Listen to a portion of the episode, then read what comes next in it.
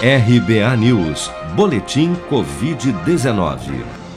O balanço oficial do Ministério da Saúde, divulgado na noite deste domingo, aponta que no Brasil, 21.239.783 pessoas já foram infectadas pelo novo coronavírus, sendo que deste total, 590.752 faleceram por complicações decorrentes da infecção desde o início da pandemia.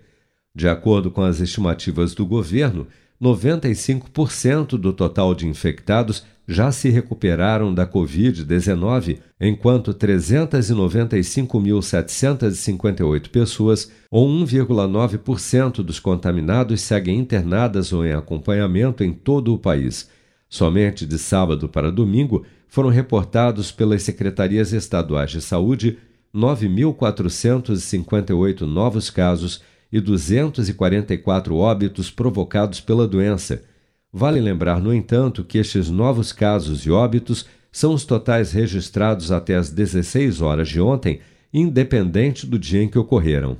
Até este domingo, 141.708.722 pessoas, ou 67% do total da população do país, já haviam recebido a primeira dose de vacina contra a Covid-19 sendo que destas, 80.351.051, ou 38% dos habitantes do Brasil, também já foram imunizados com a segunda dose ou dose única contra a doença.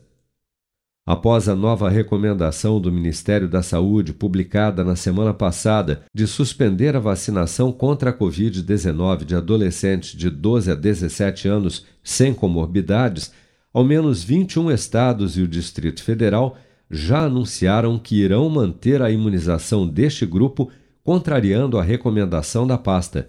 Somente Alagoas e Tocantins informaram que vão seguir a nova diretriz do PNI, enquanto Paraná, Mato Grosso e Paraíba ainda não iniciaram a imunização dos menores de 18 anos.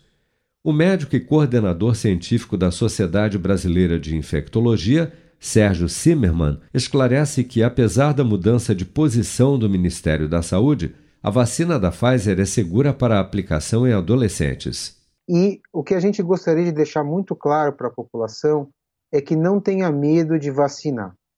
A, a vacina é totalmente segura. Os efeitos adversos que a vacina tem são os efeitos adversos de qualquer vacina: febre, mal-estar que pode dar, uma dor no local da aplicação.